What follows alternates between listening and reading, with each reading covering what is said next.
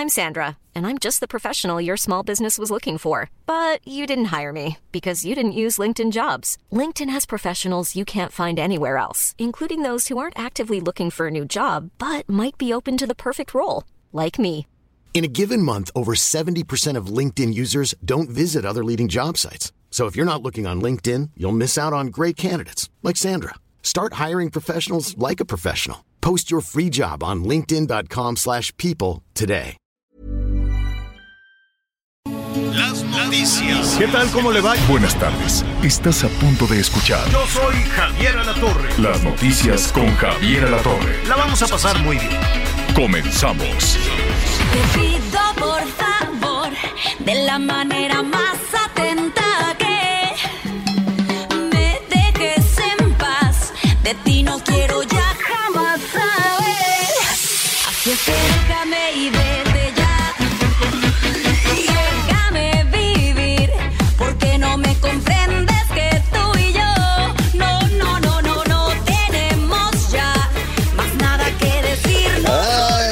está buena. Esa, ¿quién la cantaba? La Rocío Durca.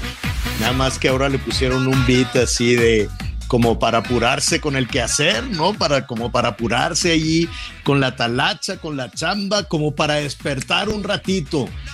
Que ya ve que cuando arranca la tarde de pronto, pues eh, eh, empieza para algunas personas, pues una, como que le bajan la pila un poquito. Entonces, si te ponen a Juan Gabriel con la Anaí, la mismísima Anaí con este Déjame vivir, es el dueto póstumo que hizo Juan Gabriel con muchos artistas y esta pues era la versión de, de ¿cómo se llama? De, de la Rocío Durcal, ¿no?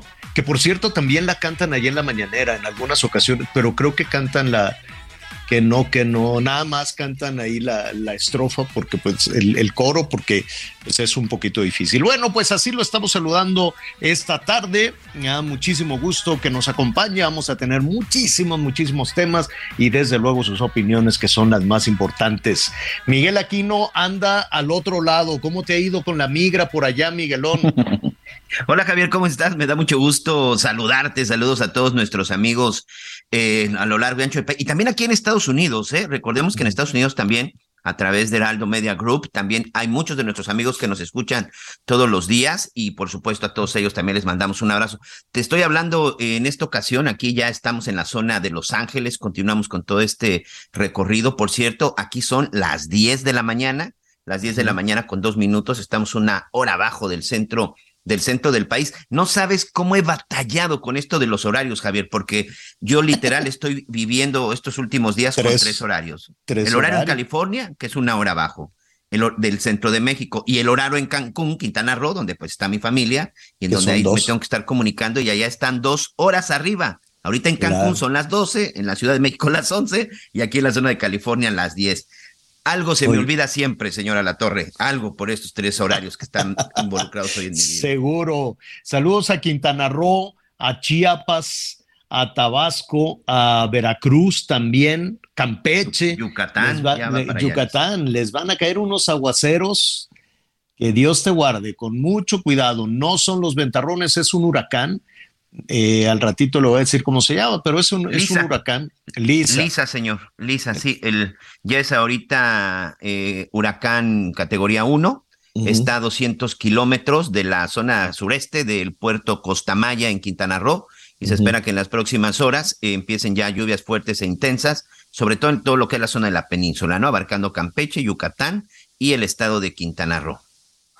Eh, les va a pegar en Belice, nuestros amigos además que, que nos sintonizan también por allá en Belice, muchísimo, muchísimo cuidado, ahí sí les van a pegar con los ventarrones, pero tan bonito que es este Belice, hace mucho que no, que no, este, voy, iba yo a, en algunas zonas a bucear, fíjate, Eh, tienen, eh, de, de ahí de Chetumal, pues ya pasas a, a, a bucear.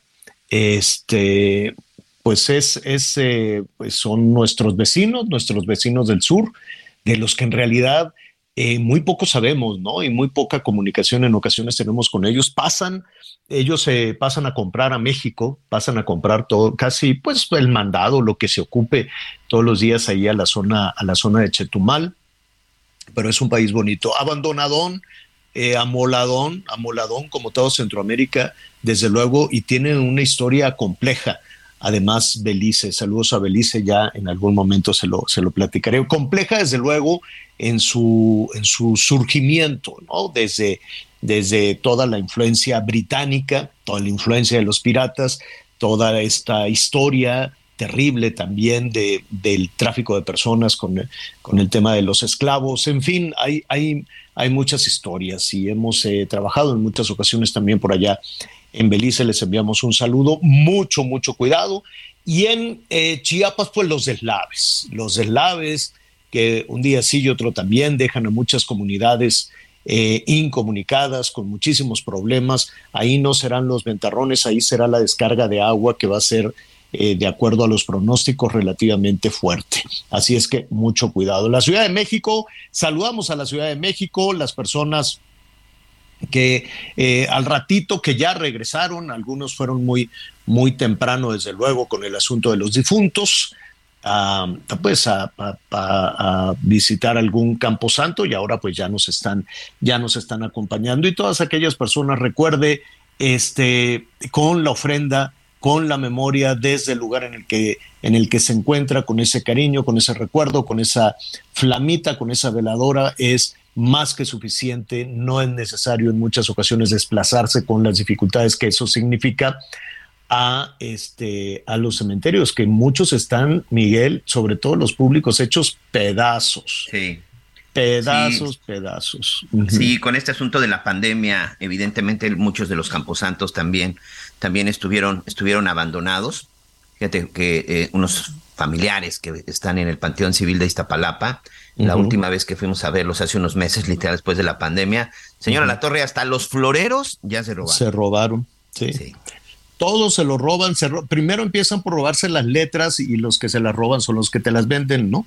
Porque ahí andan en, en los en el en el cementerio letras, letras, letras, ¿no? Y este y ellos mismos dicen, "Ah, pues ya llegó tal, le voy a vender la, las letras que van que, que por alguna extraña razón siempre desaparecen, pues es es como los que se roban el, el cable y las alcantarillas son los mismos que venden, ¿no? Los que se las roban, se los dan a los a los a los que surten de alcantarillas al gobierno y hacen ahí esa, ese ciclo tremendo. Pues es un robadero, pero además está todo roto y hay muchas personas mayores. En, una, en, en nuestro país, Miguel, no hay banquetas. No hay banquetas, les vale tres pepinos a las autoridades municipales, a las alcaldías, a los gobiernos de los estados, al gobierno de la Ciudad de México, pues están batallando con los baches. Imagínate también los baches en las en las este, banquetas. Digo, qué bueno que hay zonas arboladas, pero si no está bien hecho, pues las mismas raíces van reventando las, este, las banquetas. Y para una persona mayor, torcerse el tobillo, déjame decirte que ya es una complicación, porque son, eh, es, es, la parte del cuerpo humano que tiene más, este, más huesecillos, ¿no? Y necesitan clavos, operaciones y luego eso es carísimo, más la recuperación. La cosa es que es, es, es, eh, es muy complicado, es verdaderamente muy difícil andar en el transporte público y que le roban el dinerito que llevaba al Camposanto, en fin, es, eh, es muy complicado. Así es que por eso, eh, si puede ir adelante, pueden acudir los más jóvenes y demás. Las personas mayores con la memoria eh, con el cariño, con la ofrenda, con esta lucecita, con esta veladora y con un buen recuerdo, créanme que es más que suficiente para mantener en viva eh, el, recuerdo de los, eh, los difuntos en una jornada como la de hoy. Fíjate, Miguel, que hablando de torceduras, que parecería un asunto simple, ¿no? todos los días una persona en el transporte público en nuestro país, al bajarse se tuerce el pie, se tuerce el, el tobillo, se cae, se fastidia la rodilla, la cadera, lo que tú quieras y mandes. Todos los días. ¿Por qué? Porque tenemos una infraestructura horrible. Parte de las lesiones que viven eh, las y los eh, mexicanos de cualquier edad, de cualquier edad, pues tiene que ver con la infraestructura, con los hoyos, con los baches, con el transporte público, con todo este tipo de cosas. No hay rampas, no hay, no hay absolutamente nada. Es muy difícil. Eh, si es difícil encontrarte una banqueta, pues imagínate ahora una rampa con las características apropiadas. Y esto este, viene a, colación, platicaba yo con Miguel eh, hoy por la mañana, vamos a tener eh, entre los invitados de hoy a una organización eh, de ucranianos que viven en México. Ya sabe que están en guerra con, este, con los rusos y pues una guerra deja unas heridas físicas terribles. Hay personas que pierden las piernas o que se lesionan o que pierden un dedo, que pierden una mano, que es horroroso. Y entonces eh, decidieron, esta organización, al ratito vamos a hablar con ellos, venir a México. Entonces yo les pregunté, oye, ¿y por qué quieres mandar a tus soldados heridos de guerra a México? Me dice, porque México es uno de los países que en el mundo tiene más accidentes. Accidentes como estos que te, que te platico, que cualquiera diría, bueno, pues en el mundo todos se tuercen el tobillo, sí, pero tal vez no tantos como México. Y una persona que no tiene dinero, que depende del eh, servicio público de salud, pues ¿cuándo te van a atender una torcedura en el ISTE? ¿Cuándo te van a atender una torcedura en, en el, ¿cómo le? No, pues ya no es, ya ahora cómo se llamará esto? Ahora ya ni la Cruz Roja, Javier, ahora ya ni la Cruz ahora ni en la Cruz Roja. Sí. Entonces, imagínate salir a trabajar o realizar tus tareas con dolor, con un dolor insoportable. Entonces, México tiene muchos de esos accidentes, pero no nada más eso. México está también en los muy altos eh, primeros lugares de accidentes laborales. La gente tiene accidentes en donde trabajas, en la maquila, en la fábrica, en muchos de estos sitios porque no tenemos una cultura de protección en el trabajo, ¿no? Obligar a la gente, en cuántas construcciones, en cuántas obras deberían todos pues de traer eh, botas, guantes para evitar alguna descarga eléctrica, el casco, lo que tú quieras. Y pues yo paso por las obras y la gente anda pues como pues desafiando ahí con un mecate colgados en algunos sí, en algunos sí tienen cascos y demás. El hecho es que tenemos muchos accidentes. ¿Y qué quieres que te diga de Pemex o de la Comisión Federal de Electricidad? Entonces, hay tantos accidentes de machacados, de, huesos rotos, de golpeados, que se ha desarrollado eh, esta experiencia en médicos, de doctoras y doctores mexicanos que atienden estos... Em, eh, ¿cómo, le dicen a esta especialidad? Eh, bueno, traumatología, desde luego, por la cuestión de los golpes, pero eh, que atienden las, ¿cómo se llama? Cuando te rompes un, ¡Ay, se me fue! ¡Qué barbaridad! Bueno, son especialistas, desde luego, en prótesis, en cirugías, en ortopedia, perdón, se me iba, en los temas de en los temas de ortopedia, son célebres, son muy buenos las doctoras y los doctores mexicanos. Una cosa es que no tener el sistema adecuado, no tener, que no se gaste el dinero de manera adecuada en tener un sistema de salud como, como el de Dinamarca. Y otra cosa es que nuestros especialistas eh, profesionales de la salud son muy buenos y son reconocidos en el mundo. Entonces, por eso, como México tiene tantos accidentes, tantos rotos, tantos machacados, tantos este, prótesis y demás, eh, y tantos especialistas en ortopedia, pues resulta que vienen de la guerra a curarse a México. ¿Qué les parece? Al ratito, al ratito vamos a, retomar ese, ese dato. Y fíjate que así eh, rápidamente, em, ayer me quedé con este tema, estábamos platicando de qué habrá en Dinamarca cómo le hacen para tener este sistema de salud eh, que nos dicen que para el año que entra ya, que para el año que entra ya México va a ser como, como Dinamarca en, materia de salud. Ojalá, bendito sea Dios, ojalá. Yo tengo mis dudas, ¿no? A mí no me gusta que se suelten estas cosas, este, yo sé que hay que vivir de la esperanza y yo sé que los, que los políticos tienen que sembrar las semillas de la esperanza y decir, pero van a ver que el año que entra vamos a ser como Dinamarca, pero después te vienen unas desilusiones horribles, después te vienen unas desilusiones espantosas. Y como vivimos siempre en campaña y siempre con promesas, ¿no? Es, es, casi, casi como la violencia intrafamiliar, ¿no? El marido golpeador que les dice, pero vas a ver que voy a cambiar y vas a ver que voy a ser muy buen padre, voy a ser muy buen marido el año que entra y cosas así. Entonces, pues ya después vienen los escalabros y las desilusiones. No, no, estamos muy lejos de tener ese sistema de salud como el de Dinamarca. Ojalá en lugar de andar contratando doctores cubanos, pues contratáramos doctores de Dinamarca Estaría padrísimo. De todas formas, nos salen carísimos. y con todo respeto a los doctores cubanos, que por supuesto algunos son muy buenos, ¿no? El hecho es de que la forma en la que se están dando los contratos, yo creo que más bien ese es el tema, Javier. La forma tan oscura y tan extraña en la que se están dando los contratos con los doctores cubanos. Es darle dinero. Era un pretexto para darle dinero al, dictador, al, al Partido Comunista Cubano.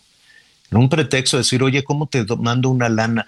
pues aquí di que me vas a contratar estos doctores que a ellos no les cae nada y todos se los tienen que pagar allá al gobierno de Cuba y él ya verá si les da, si les paga o no. Imagínate que eso, que, que les dijera a Dinamarca, sí, cómo no, este, págame a mí, pues no. Digo, si se trata de buscar en el extranjero, pues tráete a los de Dinamarca que algo sabrán, algo sabrán hacer en lugar de traerte a los de a los de Cuba, de Nicaragua, de Venezuela, en fin. Pero también dije, oye, ¿y cómo andarán en este, cómo se llama? En, en seguridad. Ya ves que tuvimos el, octubre de terror, ¿no? Un octubre el más violento eh, en lo que va en lo que va el año fueron no tengo ahorita aquí el, número de homicidios dolosos, pero fueron más de dos mil, dos mil y pico. Fueron casi eh, un promedio de 80, de 80 homicidios dolosos al día, Javier. Estuvimos cerca de la cifra de los 2.400 en octubre del 2022. Oye, por cierto, Anita, en este momento va a aterrizar en Tijuana. Un abrazo para todos nuestros amigos. Ayer aquí también en la zona, que llegó hasta la información hasta la zona de California.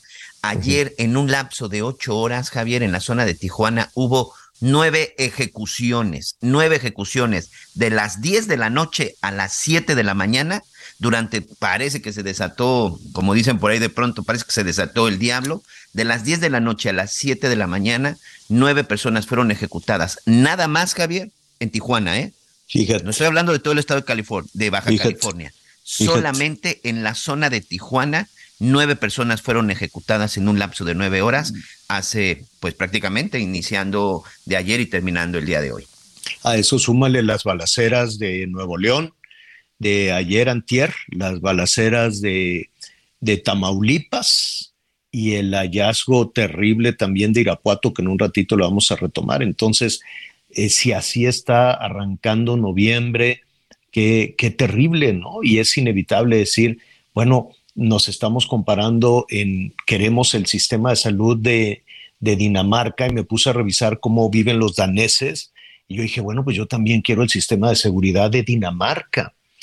Ellos tuvieron, a ver, ¿cuántos tuvimos? 2.400 homicidios en en octubre. Eh, en, eh, vamos a, comparar para que no nos digan año con año. Eh, en México, en el 20, que estoy buscando las cifras de, de 21 y 22, tuvimos casi 37 mil eh, homicidios dolosos. Si no me Aquí tengo las cifras exactas en el momento que tú me digas. A ver, en el 2022, México, ¿cuántos tuvo? Ok, en el 2020 tuvimos exactamente 36.773 ejecuciones. En el 2021, 35.700. Ahorita, hasta octubre del 2022, llevamos 25.891. Ayer, Javier, ayer, en el primer día de noviembre, 60 ejecuciones. Fíjate, terrible. Y, mira, em, eh, eh, ya en un momento vamos a ir con, con Anita Lomelía y a Tijuana, nada más para hacer esas 37 mil, vamos a cerrarlo así, del 2020. Sí. En Dinamarca, ¿sabes cuántas ejecuciones, homicidios o los tuvieron en el 2020? 55. Ya era un escándalo. Solo 55 homicidios en todo el año. poquito más de la mitad de lo que se tiene en un solo día eh, en México. Entonces estamos lejos, muy lejos, de 37 mil a 55. Hay una diferencia espantosa. Por cada 100 mil habitantes no llegan a uno no llegan a un homicidio por cada 100 mil habitantes, tienen 0.9 por cada 100 mil habitantes. Y en México ese mismo año eran casi 30, 29 por cada 100 mil habitantes, allá de 0.9 a 29. Dices, bueno, pero pues es que allá compárate con los Estados Unidos que andan también agarrados de la greña. Ellos tuvieron 6 por cada 100 mil habitantes en el mismo año, 6.52 por cada 100 mil habitantes. Y eso, además, estamos hablando de que la pandemia estaba desatada y la gente no salía a la calle. Entonces, algo está terriblemente mal, por más que se diga, no, que mira, que hay que, este, que, que si los buenos y los malos, los conservadores y los del PAN y que si Calderón, Calderón ya fue hace un friego. Calderón ya fue hace muchísimo, hay que ver ahorita, ahorita. Y entonces, pues hay que ver con mayor detalle qué hacen correctamente en Dinamarca que tienen eso. Ahora que se puso de moda que vamos a hacer como Dinamarca el año entrante, bueno, pues ojalá, además de la salud, ojalá logremos que la seguridad también sea como Dinamarca. En Tijuana está Anita Lomelí, ¿qué andas haciendo hasta allá, muchacha? Hola, querido Javier, Miguel, qué gusto saludarlos. Pues aquí son las 10 de la mañana, una hora menos que allá en la Ciudad de México. Estamos llegando aquí al Aeropuerto Internacional de Tijuana. Y sabes qué me da mucha tristeza? Se abre la puerta del avión, salimos y está una Catrina preciosa y también un, eh, pues un trabajador de Aeroméxico, un empleado de Aeroméxico, también con su cara disfrazada y pintada, muy amable pero a todos nos llega la información, ¿no? Y escucho en el avión, oye, hay que tener cuidado, porque fíjate Javier que aunado a lo que estaban diciendo tú y Miguel hace un momento, pues se registró una de las jornadas, por así decirlo, más sangrientas en Tijuana en lo que va del 2022. Nueve asesinatos en el curso de ocho horas durante la noche y la madrugada. Entonces, pues sí, eh, la pregunta es muy clara, ¿qué está pasando? ¿Qué mensaje no es claro? Dicen que incluso algunos eh, de estos asesinatos ocurrían mientras los niños circulaban en la noche y por una banqueta estaban pues pidiendo su calavera y por el otro lado este pues se llevaba a cabo un asalto, ¿no? Todos estos eh, asaltos con violencia, hasta donde ha dicho ahorita las declaraciones que ha dado la autoridad y pues se están esperando pues declaraciones oficiales pues por parte de las autoridades para, que expliquen cómo en una noche en donde la gente sale en la tarde a ver pues a sus parientes, ¿no? Incluso acudir a los cementerios, pues ¿dónde está la policía? ¿Dónde está la autoridad?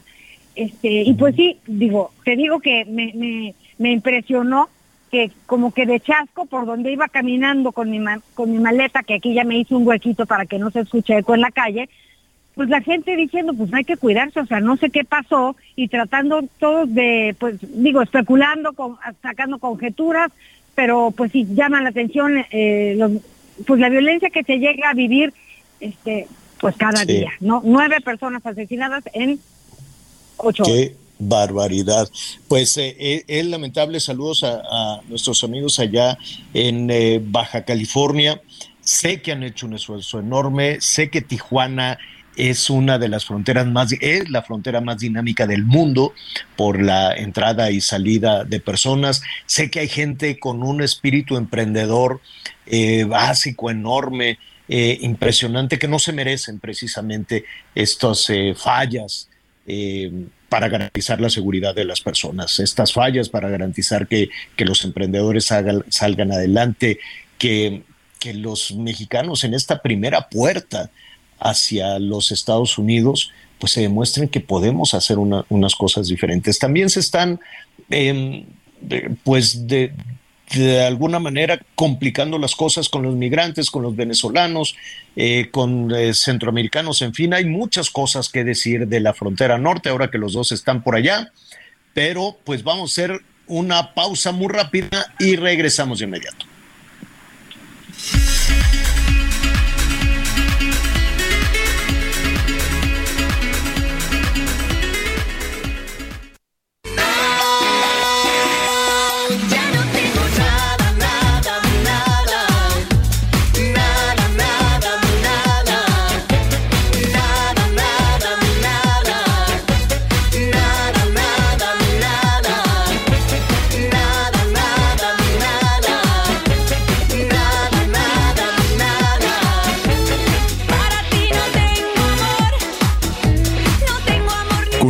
Con Javier a través de Twitter, arroba javier-alatorre. Sigue con nosotros. Volvemos con más noticias. Antes que los demás. Heraldo Radio, la H se lee, se comparte, se ve y ahora también se escucha.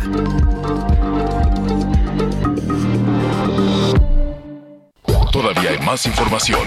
Continuamos. En Soriana encuentras la mayor calidad. Lleva pollo entero fresco a 39.90 el kilo. Sí, a solo 39.90 el kilo. Y la carne molida de res 80-20 a 89.90 el kilo. Sí, a solo 89.90 el kilo. Soriana, la de todos los mexicanos. A noviembre 2, aplican restricciones. Las noticias en resumen. La Secretaría de Infraestructura, Comunicaciones y Transportes suspendió trámites y plazos lo que resta del año para atender el ataque informático que sufrió en sus sistemas digitales.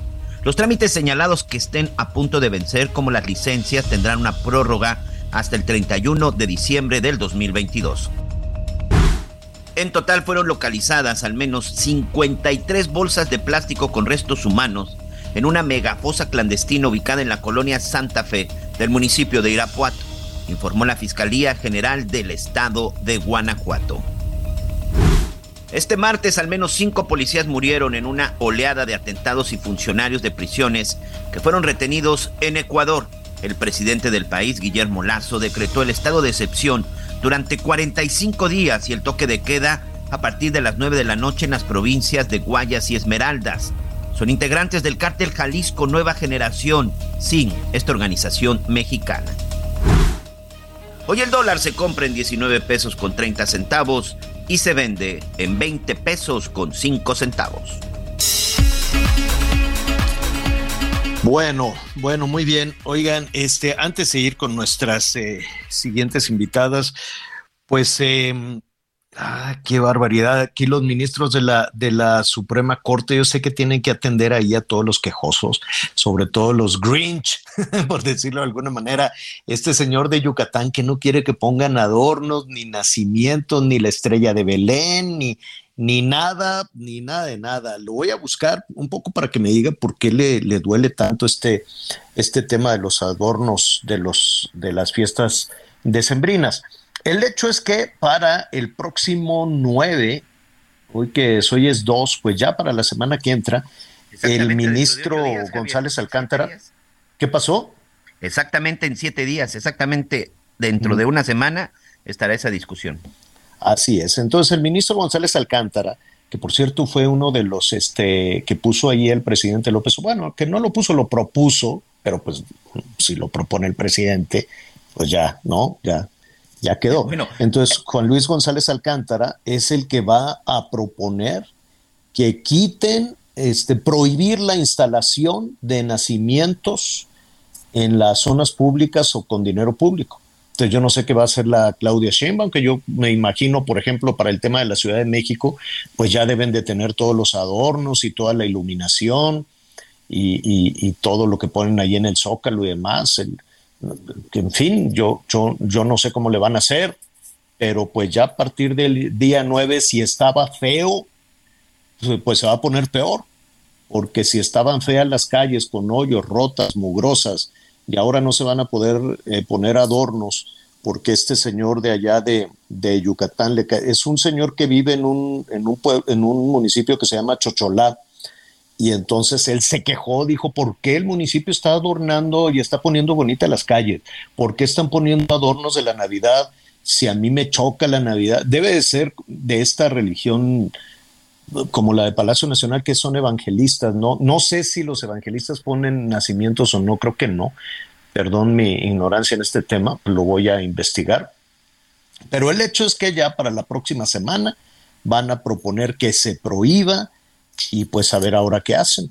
Pues ni que estuvieran tan bonitos los, las plazas y muchas cosas que se pueden adornar, que se pueden adornar lindo, como se pusieron ahora todas las ofrendas y demás. Entonces yo supongo que tampoco las ofrendas, en fin, todo, todo este, todo este tipo de cosas.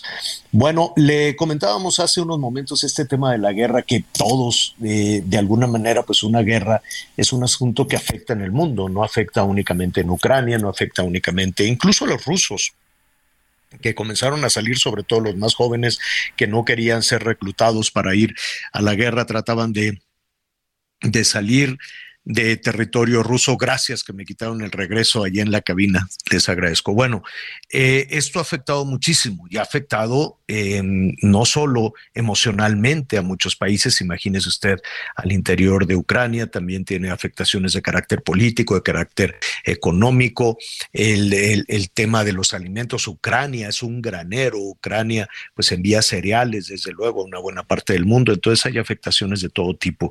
Pero en medio de todo esto está el drama cotidiano, el drama de eh, aquellas eh, personas, soldados sobre todo, que pues en, en una guerra es una pues es una situación terrible que poco a poco no lo vemos, una, una herida de guerra este, es, es brutal. Quienes hemos estado en las coberturas de, de, de, conflictos bélicos, pues vemos cómo recuperarse emocional y físicamente cuesta muchísimo trabajo.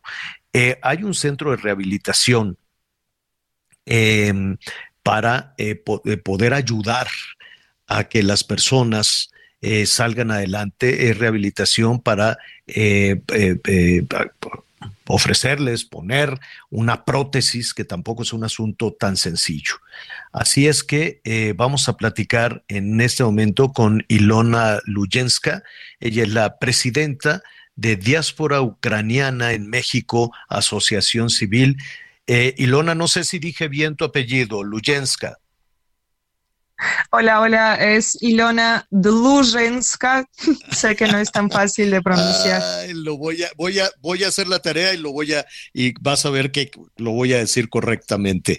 Eh, primero, eh, gracias por atender esta, esta llamada y sabemos desde luego, aunque cotidianamente estamos hablando de este, de este tema de la guerra, es difícil a la distancia darle una dimensión a lo fuerte que ha significado, a lo, a lo difícil la herida emocional y física que ha significado esto para Ucrania. Pues qué te digo, yo en este momento me encuentro en Ucrania. Entonces, después de ocho meses de incertidumbre, sufrimiento y dolor, tengo gran parte de mi familia aquí. Es mi tierra al final de cuentas. Y puedo verlo personalmente puedo vivirlo desde adentro, puedo experimentar lo que han estado viviendo las personas en, y, no tanto así, ¿no? Porque ha habido meses peores. Eh, ahorita estoy en las afueras de Kiev. Como sabrás, los primeros dos meses eh, estaban tratando de ocupar territorio. Ahorita, gracias a Dios, no hay soldados, pero pues la amenaza de bombardeos viene varias veces al día y no ha sido fácil. Mm. Ah, cuéntanos un poco de este proyecto para pues apoyar con, con prótesis o, poder apoyar con la rehabilitación en México. Mira, eh, la verdad es que eh, a mí se me hace increíble. Nosotras nos invitaron al proyecto y nos unimos con, con personas de la sociedad civil mexicana con todo el gusto del mundo trata de traer a personas que han sido lesionadas a causa de la invasión rusa, que han perdido extremidades, los traemos a México. Eh, ahorita tenemos a dos candidatos a los que les estamos colocando prótesis de mano y ya estamos trabajando en el futuro del proyecto. Vamos a tener prótesis de mano, prótesis de piernas, tenemos también esta parte de reconstrucción facial para toda la gente que ha sufrido quemaduras o lesiones en, en sus cuerpos a causa de fuego, escombros. Entonces, mientras estamos regenerando sus cuerpos, la maravilla es que también estamos regenerando sus almas. Los estamos sacando de esta situación horrenda por la que tienen que estar pasando mientras están en el país. Estamos mostrándoles la cultura y la generosidad mexicanas y pues además los regresamos con, con sus cuerpos regenerados y con una perspectiva de vida regenerada. ¿Cómo lo hacen? Eh, vamos un poco por, partes. Eh, trasladar a una persona eh, lesionada a México debe de ser un asunto complejo. veamos el, el inicio. ¿Cómo llegan a México? Mira, Ucrania nos está apoyando muchísimo porque internamente a los primeros dos los han trasladado en ambulancias, también un poquitito para cuidar tanto su estado físico como pues estos peligros que tienen de bombardeos. Eh, ahorita eh, nos está apoyando Aeroméxico con boletos de avión los, los, consulados y las embajadas de Ucrania en los diferentes países por los que tienen que transitar apoyan desde los aeropuertos para que ellos estén cuidados y por si necesitan algún apoyo especial. Y ya llegando a México, pues ahí estamos para recibirlos y desde el aeropuerto ya les estamos brindando una atención completa cuando llega, vamos a, se cumple todo, toda esa parte, llegan, llegan al aeropuerto y después, ¿qué sucede? ¿Quién se encarga de las prótesis o de, operaciones, de cirugías y de rehabilitación? Mira, tenemos, gracias a Dios, muchísima gente que se ha involucrado en el proyecto y también estoy muy agradecida con con todas estas instituciones mexicanas que se han involucrado y se han solidarizado con lo que está pasando en Ucrania. gracias a Dios ya llegan listos para recibir las prótesis. Entonces, como tal, ya no necesitan cirugías. En el caso de prótesis, en el caso de atención, también tenemos un, un acuerdo especial con el Hospital ABC que nos está ofreciendo atención para las personas.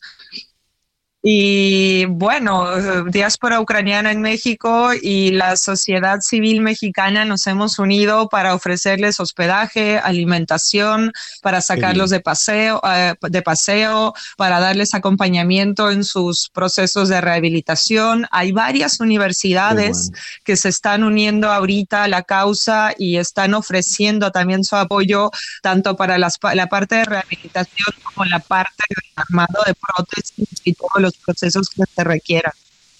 Anita Lomelí te quiere, te quiere preguntar, Anita. Gracias. Bueno, pues Ilona, abrazarte desde, desde, desde México y preguntarte qué te dicen tus paisanos, qué dicen los ucranianos de la indiferencia del mundo. Ya vamos a cumplir pues cerca de ocho, nueve meses en guerra y esto no se ve para cuándo terminar. ¿Qué dicen? Mira, eh, por un lado, la gente está agradecida porque gracias al apoyo del mundo entero es que hemos aguantado y hemos resistido. De por sí, el espíritu de los ucranianos es algo fuerte, pero pues con el solo espíritu no hubiéramos llegado a donde estamos. Si estamos, si hemos aguantado ocho meses, es porque gran parte del mundo se unió y nos está tendiendo una mano en apoyo. Por otro lado, la gente está cansada. Entonces, esto sí se nota muchísimo, quieras o no, pues una que viene, que está aquí una semana, no lo siente tanto, pero estar ocho meses entre apagones, entre alertas, entre vecinos que se están yendo al frente, entre hijos de las vecinas que ya no regresan y regresan en un ataúd, entre familiares que también están siendo asesinados ahorita defendiendo la libertad de, la nación, pues moralmente ha sido difícil y ahorita se viene el invierno.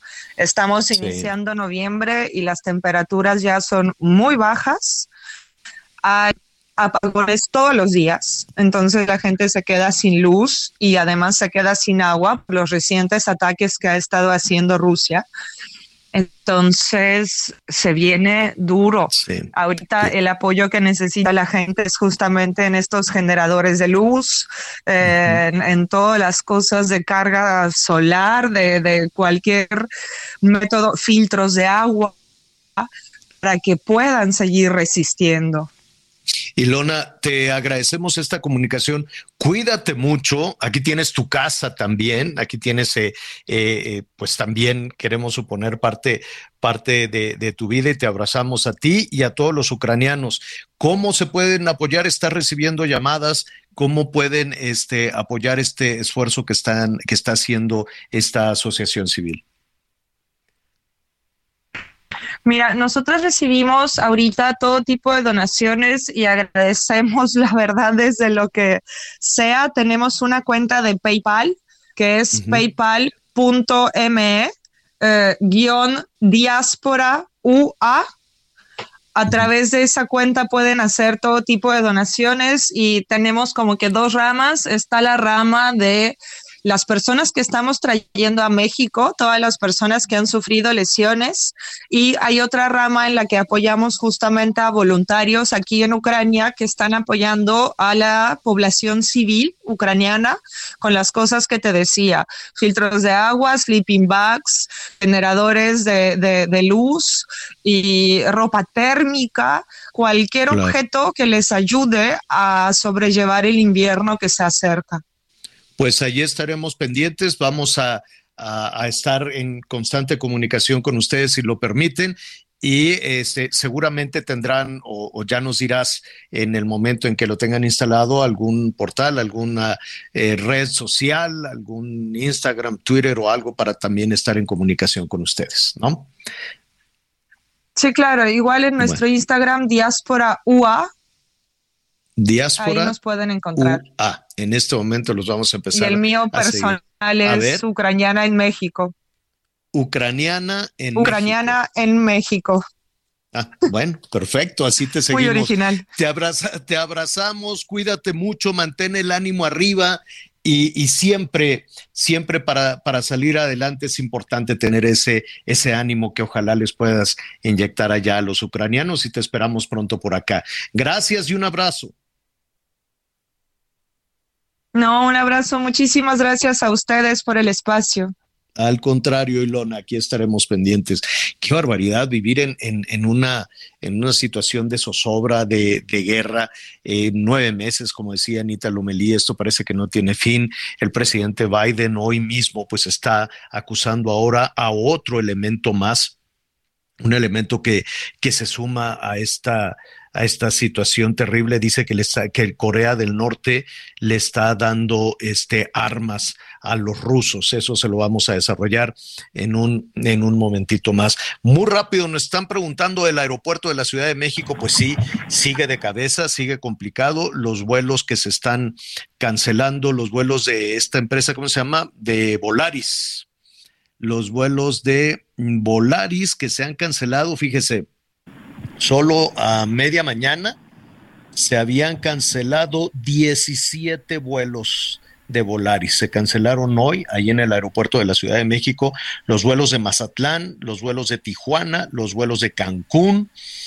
Este, ya llevan cinco días cancelando los vuelos y lo que dice lo que dice Volaris la gente llega con su boleto no para ir dicen oiga pues yo ya tenía mi boleto para para irme a Mazatlán o a donde tú quieras y mandes y le dicen no pues es que como no tenemos dónde estacionarnos pues no hay vuelo ¿Cómo que no tienen dónde estacionarse? No, eso se llama slot, ¿no? Entonces, como eh, por la temporada de diciembre que se disparan los precios de los boletos de avión no sé cuánto le salió, cuánto te salió el boleto a Tijuana, Anita, pero debe estar como lumbre, o el tuyo allá a Los Ángeles, Miguel, que debe estar carísimo pero pues los vuelos se disparan en fin de año, se disparan en diciembre, pues es cuando la gente quiere empezar a, viajar.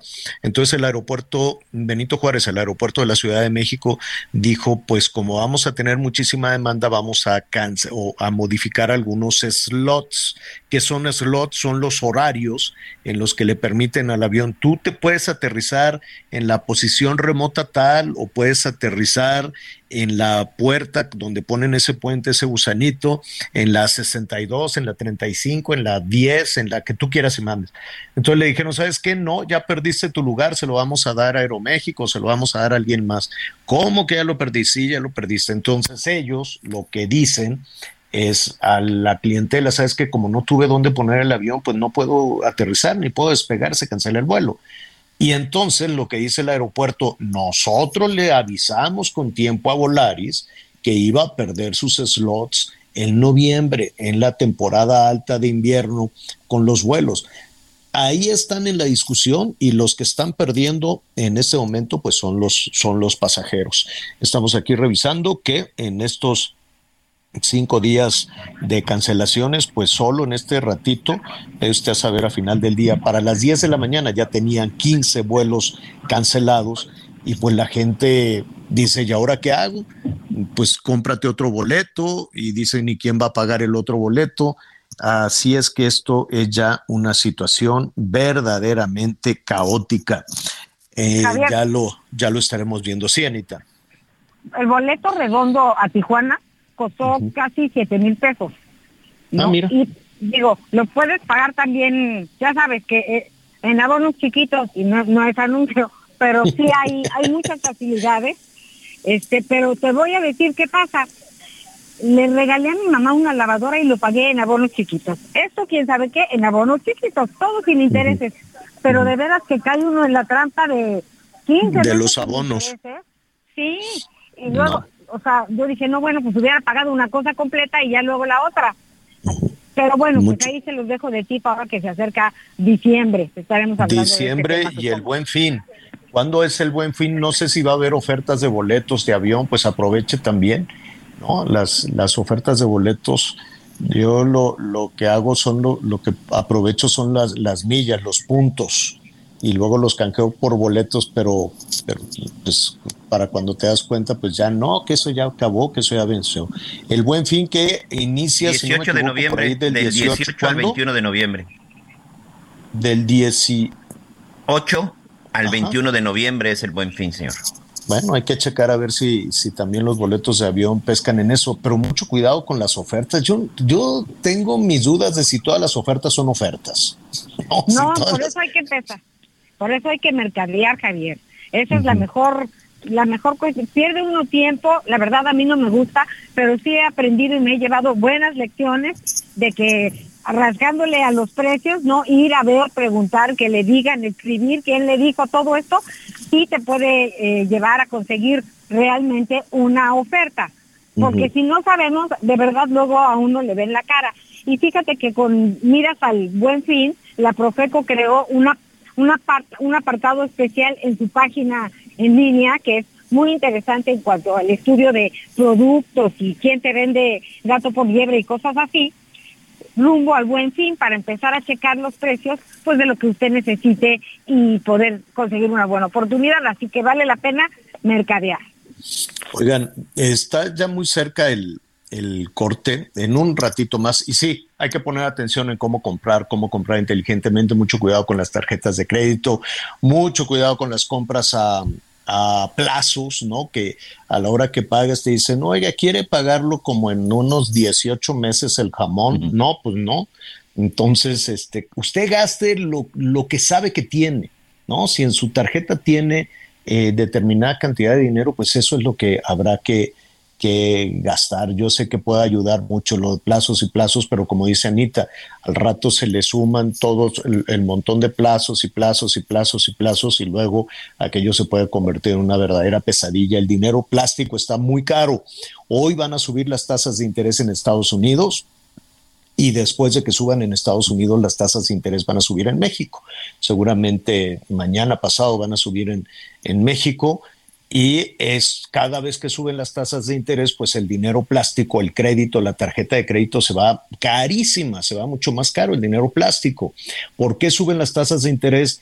Para evitar el consumo, fíjese usted, ¿no? Dicen así, si le pongo el dinero más caro, la gente deja de consumir y al dejar de, este, de consumir, pues vamos en el tema de, en el tema de contener la, la inflación. Esa es la lógica que de pronto pues no aplica con la economía con la economía eh, familiar. Entonces, pues sí, mañana las tasas de interés van a estar más caras, así es que hay que tener mucho cuidado con, con todo eso. Le vamos a preguntar a los especialistas cómo nos, eh, nos financiamos, cómo nos preparamos, qué hacemos con las tarjetas, empezamos a recoger las tarjetas de, de, de toda la familia, las ponemos con llave en un cajón ahora que suban las tasas de interés porque van a subir van a subir hoy en los Estados Unidos y lo que hace la mano hace el de atrás, ¿no? Y van a subir también en México. ¿Hasta dónde van a llegar las tasas de interés?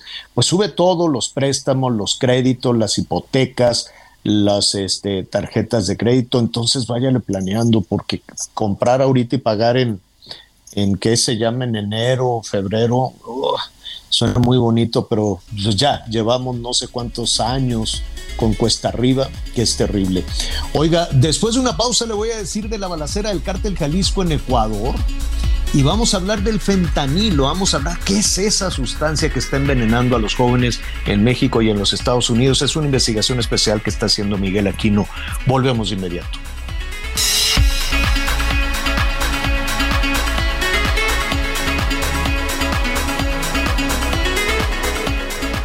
Conéctate con Miguel Aquino a través de Twitter, arroba Miguel Aquino. Toda la información antes que los demás. Ya volvemos.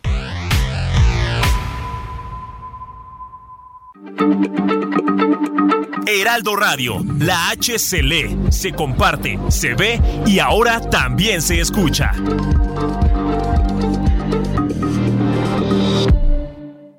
Todavía hay más información. Continuamos. You should celebrate yourself every day, but some days you should celebrate with jewelry. Whether you want to commemorate an unforgettable moment or just bring some added sparkle to your collection, Blue Nile can offer you expert guidance and a wide assortment of jewelry of the highest quality at the best price. Go to BlueNile.com today and experience the ease and convenience of shopping Blue Nile, the original online jeweler since 1999. That's BlueNile.com. BlueNile.com. Bueno, eh, es, eh, es lamentable, desde luego, como la, la violencia que, que tanto nos, nos golpea, que tanto nos lastima en México, pues también la, la parece ser que no sé si es la palabra correcta, la exportamos o sale de nuestro país, no se queda fronteras adentro. En Ecuador, Miguel, fue una jornada terrible de terror que no habían vivido en, eh, en, estas, eh, en este que es el principal puerto de Ecuador y al parecer los responsables son los del cártel Jalisco. Es correcto, Javier. Eh, prácticamente esta ola de violencia empezó desde el 30 de octubre, en donde incluso se han dado ataques con coches bomba. Dos policías han muerto y cinco más han resultado lesionados, principalmente en la zona de Guayaquil. El hecho es de que también ha habido atentados, ataques contra algunos medios, contra algunos medios de comunicación y en varios de los municipios integrantes del cártel Jalisco Nueva Generación, pues han colocado una serie de panfletos en donde pues prácticamente amenazan amenazan al gobierno. Todo empezó por una por un traslado que se iba a dar en una cárcel, en una penitenciaría que se encuentra en Ecuador, un lugar en donde hay varios integrantes del cártel Jalisco Nueva Generación y de sus cómplices, eh, sobre todo de sus cómplices en la zona, en la zona de, de, de, Ecuador, Javier. Estos grupos que al final, bueno, pues se encuentran ahí aliados y se iba a dar este traslado, situación que pues no les gustó prácticamente, no les gustó a estos, a estos grupos de delincuentes, iban a trasladar a bandas criminales de los lobos y los tiguerones de la penitenciaría del litoral. Fue por esto que inició la ola de violencia, pero a diferencia de pronto de lo que podemos ver en otros lugares, y, y, y, voy a ser directo, como lo que de repente podemos ver en México, a partir de estos atentados y amenazas, Javier, llama la atención porque el gobierno del Ecuador, su presidente, ha decretado un estado de excepción. Un estado de excepción en estos lugares en donde se ha dado y se ha desatado la violencia. Un estado de excepción, ¿qué significa? Se empieza con el toque de queda y sobre todo de que se empiezan a tomar las medidas necesarias para detener a los delincuentes. Por supuesto, con el apoyo de sus fuerzas, con el apoyo de sus fuerzas armadas. Pero se ve una reacción de manera inmediata por parte de Ecuador, que también, hay que decir, desde hace ya más de una década ha estado también sumida en una ola de violencia por culpa de organizaciones mexicanas. Primero fue el cártel de Sinaloa, que también tiene una presencia muy importante en la zona de Guayaquil. Este es un puerto de, de, de, de salida hacia, hacia nuestro país y luego a los Estados Unidos, principalmente cuando la droga proviene de Colombia. Es aquí prácticamente en donde muchos la almacenan y donde también a veces recargan cuando salen la cuestión, por las cuestiones marítimas. El hecho es de que hoy el cártel Jalisco Nueva Generación ha amenazado y tiene asolada a la, a la gente en Ecuador, pero la respuesta del gobierno del Ecuador tiene que ver con un estado de excepción, un toque de queda y sobre todo pues en un enfrentamiento directo Allá sí se ha declarado un enfrentamiento directo para tratar de detener a estos delincuentes, pues quienes pretenden también pues desestabilizar algunos municipios y todo por este maldito negocio de las drogas, Javier. Sí, sí, es eh, y desde luego pues es terrible la, la, y estamos hablando de Sudamérica, pero también podemos estar hablando de Europa, de Asia, del Caribe, ¿no? Esta parte tan oscura del Caribe con estas rutas de tráfico, de tráfico de, de drogas. Y ahora, si las drogas, si los narcos están buscando esas rutas y están haciendo este todo este tipo de, de, de, violencia, están provocando todo este tipo de, violencia, generando todo este tipo de violencia, es porque tienen un mercado de consumidores enorme en Europa, en los Estados Unidos, en muchísimas, en muchísimas partes, ¿no? Siempre parecería complejo, ¿no? El imaginarse, bueno, ¿por qué una persona este, empieza y se engancha con el consumo, con el consumo de drogas? Este tema, bueno, hemos hablado aquí en muchas ocasiones de cocaína, de drogas duras, de heroína, en fin, de todo, y de cómo se van enganchando y cómo destruyen este, su vida algunas personas, no necesariamente los más jóvenes. Yo recuerdo que de unos años para atrás eh, las autoridades sanitarias de Estados Unidos eh, estaban haciendo una campaña en torno a los opioides, en torno a estos painkillers, como dicen allá en los Estados Unidos. Algunos artistas murieron precisamente por esta situación. Prince, el mismo Michael Jackson, ¿no? Con esta eh, toma de medicamentos que convencía a los médicos de que le dieran medicamentos para el dolor y uno supondría pues qué tanto le podía doler o qué le dolía por ejemplo a Michael Jackson pero no se quedaban únicamente en la cuestión de los eh, de los dolores sino la sensación de, euforia que además de tranquilidad o de euforia, vaya usted a saber que eh, tienen las personas que consumen este tipo de, de, situaciones. Y con esto me voy acercando al fentanilo, porque ahora pues lo, mencionamos una vez y otra vez, y que si el fentanilo y el narco mexicano, los, las organizaciones criminales mexicanas se han orientado hacia este tipo de droga. El fentanilo, Miguel, corrígeme si me equivoco, pues es una droga sintética, es un opioide, ¿no? Que usaban, eh, pues de alguna manera, el, el origen de esto cuando, cuando no se le distribuía entre entre los jóvenes o no jóvenes, pues se utilizaba en los hospitales como anestesia, como, Correcto. como, como pues para, para quitarle el dolor, el dolor a, las, eh, a las personas, pero de ahí se fue a las calles, así es. Fíjate, sí, Javier, eh, correcto, correcto. Este, este, es el uso que se le da al fentanilo y es algo irónico porque el uso del fentanilo se empieza a incrementar en los hospitales para sustituir la heroína y la morfina que también eran sustancias que se utilizaban sobre todo cuando la gente padecía de fuertes dolores. Y para evitar el, asunto de, de, la heroína, de la morfina, en muchos casos que empezaba un paciente con dolores extremos y terminaba siendo adictiva, bueno, pues empezaron a utilizar el fentanilo porque se pensó que este podría ser menos, eh, menos adictivo y menos dañino. Lamentablemente resulta que el fentanilo no solamente es más adictivo, sino es mortal. ¿Qué provoca el fentanilo? ¿Por qué consumen eh, muchos jóvenes? Sobre todo se está dando un consumo en gente muy joven. ¿Por qué? Porque les causa euforia, Javier, les causa alegría. Y muchos con el pretexto de repente, con la depresión y la ansiedad, que, que, sabemos que es prácticamente una pandemia que también están sufriendo muchos de nuestros jóvenes, recurren a este tipo de sustancias ilegales. Chavos, no lo hagan, estarían atentando contra su propia vida. Yo estoy sorprendido, conocía un poco del fentanilo, pero pues ya estando eh, de cerca en el, en el país en donde más víctimas al año mueren por consumo de drogas, fíjate que hay un comparativo. Ayer estuve platicando con el señor eh, Jaime Puerta. Él es un marín retirado, es un señor ya grande, de más de 60 años. Él es de origen colombiano, pero pues prácticamente toda su vida estuvo en Estados Unidos. Incluso me platicaba que él, al ser de origen colombiano, en la década de los 80, 90, cuando ya estaba en las Fuerzas Armadas de los Estados Unidos, él estuvo en Colombia, él estuvo en Colombia con, en esta guerra contra Pablo Escobar y el cártel de Medellín y el cártel de Cali. Él sabe lo que es el asunto de las drogas, pero lo que jamás se imagina es que lo puede vivir y lo puede sufrir en carne propia. Él me hacía un comparativo impresionante, me dice, cada 10 días en los Estados Unidos tenemos un 11 de septiembre, un atentado a las Torres Gemelas. Yo le preguntaba a don Jaime, perdón, no entiendo. Dice Miguel, cada 10 días tres mil personas, tres mil jóvenes mueren en la Unión Americana por el consumo de drogas. En las Torres Gemelas, en ese atentado terrorista, fue precisamente el mismo número, un poco más de tres mil. De esa manera ven ellos el fentanilo, como un ataque terrorista. Ayer que platicaba también con la gente de Border Patrol, dicen, la, el consumo de fentanilo en los Estados Unidos es otra pandemia con la que estamos enfrentando. En el 2020, Javier, a pesar de la pandemia, hubo más de 80 mil muertos por sobredosis, la mayoría de fentanilo. Para el 2021, la cifra llegó a los 108 mil. Para este año se calcula que podrían ser casi entre 125 y 130 mil personas que mueren por sobredosis, sobre todo de fentanilo.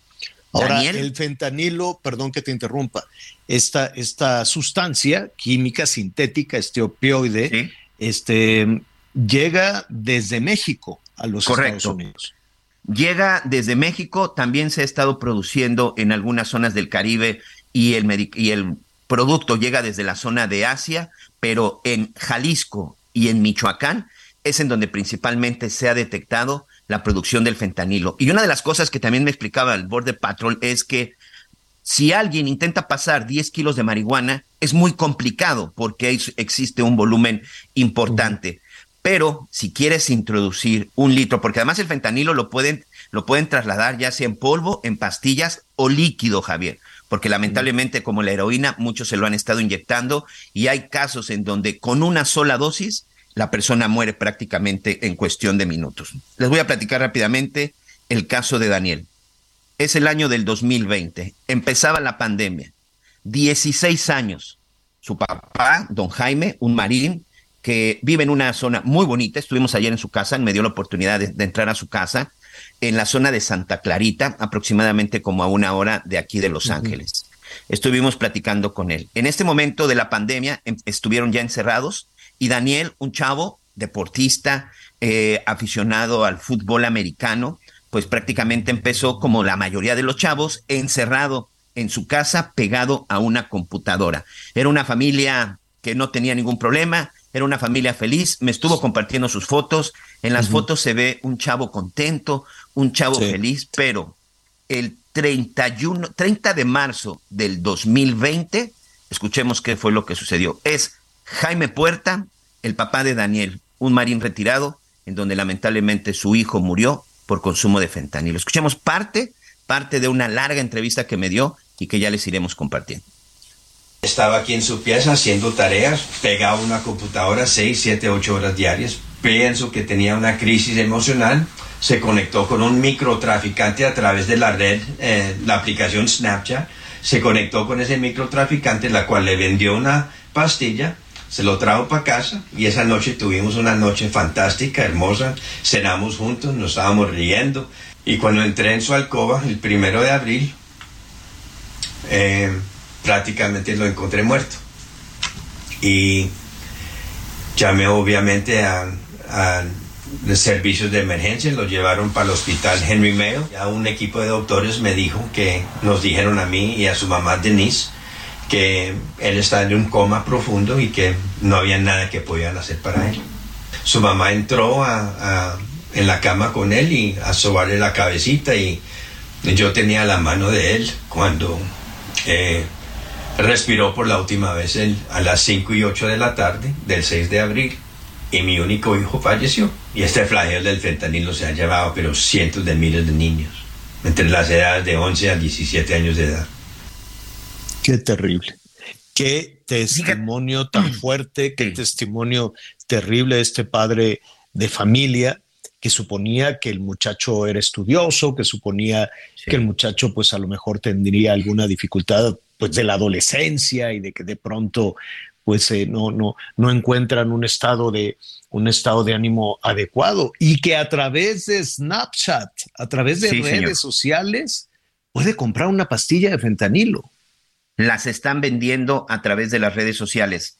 Eh, desde el, el, 30 de octubre que llegamos aquí a la zona de Estados Unidos, nos encontramos con una campaña, Javier, me llama mucho la atención, sobre todo porque había en español, eh, en, chino, en inglés, en varios idiomas, en varios lugares veíamos carteles que decían, tengan cuidado con el Candy Rainbow de arcoíris.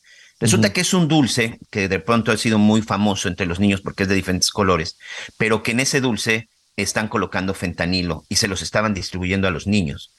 Esta droga, eh, eh, como te digo, es adictiva, se lo estaban distribuyendo a pequeñitos de 8, 9, 10 años. Hubo lugares en donde incluso se prohibió, se prohibió salir a pedir dulces, que el 31 de octubre, que es el día de Halloween aquí en la Unión Americana, eso es toda una tradición. Es tan grave la situación del fentanilo y sobre todo cómo se lo están dando a los niños que en muchos lugares lo empezaron a prohibir. Ayer platicaba ahí en la zona de la frontera, precisamente con un padre de familia, un mexicano que radica ya aquí en la zona de California. Él me decía que en la zona de Santa Mónica, de plano, él y sus vecinos se pusieron de acuerdo y no dejaron que ninguno de los niños saliera a pedir dulces. Y si lo hacían, tenía que salir sí o sí acompañado, acompañado del padre. por el pero a ver, tampoco es justo esa parte. Claro. Miguel, porque después de dos años de encierro, después de dos años de angustia de, de, los niños, de los adolescentes, dos años amenazados porque te vas a morir, porque eh, allá anda el COVID y no, y este, y, y, que estuvieron encerrados, ahora que vuelven a salir, este, prohibir que los niños no, no salgan o, o, que tengan esta vigilancia. Yo, yo, salvo la mejor opinión de, de tuya, Miguel, y de Anita, de nuestros amigos, hay que hablarlo. Hay que, hay que hablarlo. Los niños son, son muy inteligentes, entienden todo. Los adolescentes también, a pesar de la rebeldía y de lo que tú quieras y mandes. Y entonces, así como tú estás investigando, y lo vamos a hacer en este programa para ofrecer toda la información y saber qué es el fentanilo y decirle, oye, mira, esta, esta cosa, este veneno, es, no sé, 100 veces más poderoso que la morfina. Y entonces explicarle, oye, a alguien que está herido, que le duele, que no sé qué le dan una morfina porque no puede con el dolor. Imagínate lo que puede hacer en el cuerpo de una persona sana. Entonces, si, si, si empezamos a hablar más que prohibir, porque un niño, una niña, un adolescente va a encontrar la manera, y lo sabemos a través de su teléfono celular, de la tarea, de la escuela misma, de la calle misma, la manera de encontrarse con esta persona que le va a decir, oye, pues te vas a sentir a toda madre, te vas a sentir muy bien, no vas a tener penas, dolores, preocupaciones. Es, eh, hay que hablarlo hasta el cansancio. No sé ustedes qué opinan. Por supuesto, eso, esa es la parte más importante. Eso es lo que tenemos que hacer. Esa es la intención precisamente de estas investigaciones, llevarle a los chavos ese mensaje el señor Jaime Puerta, Javier, a partir de la pérdida de su único hijo, como escuchamos, un chavo de 16 años, él ya está retirado, como les digo, él es marín, él ya está retirado. A partir de ese momento, su hijo muere en abril, a partir de mayo, él creó una, una fundación. Eh, hay una página, yo invito a todos que la, que la vean, está en inglés y en español, se llama stoptheboy.org, Void que significa víctimas de drogas ilícitas. Es una fundación. Hay un video muy interesante porque de pronto, don Jaime, cuando empezó a contar su historia, él da pláticas, él trata de mandar el mensaje, está muy activo en las redes sociales y como él dice, lo único que podemos hacer, porque también aquí hay una gran indiferencia por parte de las autoridades con el tema del fentanilo. No hay procesos de rehabilitación, pero de eso ya después les iremos platicando. La rehabilitación en Estados Unidos no funciona, no sirve. Aquí la gente no se puede rehabilitar. El hecho es, que él dice, la única forma que podemos hacer para que nuestros chavos no consuman este tipo de drogas y literal se estén matando es informando. Él da pláticas y a través de las redes sociales está subiendo muchos videos. Pero cuando empezó con eso, se empezó a juntar otro padre. Hoy voy a entrevistar precisamente a dos familias más que sus hijos también fueron víctimas de fentanilo. Y de pronto, Javier, levantas una piedra y sale otra víctima y otra víctima y otra víctima. Y esa víctima te lleva con otro y te pasa el teléfono de otro. Es, como ellos dicen, es otra pandemia la que se está enfrentando. Estados mm. Unidos y Canadá son los que en este momento tienen el mayor número de víctimas por fentanilo. Pero atención, en las calles de México también ha empezado a circular ya el fentanilo. Es muy, muy importante que los chavos tengan esa información y creo que gran parte de la responsabilidad que tenemos como medios es precisamente proporcionarles esa información y como padres de familia y los invito a que nos sigan para que ahí tengan todos, todos los testimonios y estar muy atentos. Y ojo con las redes sociales. No me gusta satanizarlas porque sirven de mucho, pero sí hay que tener mucho cuidado y saber con quién se está relacionando nuestros hijos. Anita. Pues sí, eh, muy impresionante el testimonio, Javier, y lo hemos dicho de, distintos temas, ¿no? En la casa no se habla de violencia, en la casa no se habla de discapacidad, todo lo descubrimos afuera. Hay veces, y yo confieso, que dices, bueno, yo quiero que mis hijos estén mejor que yo.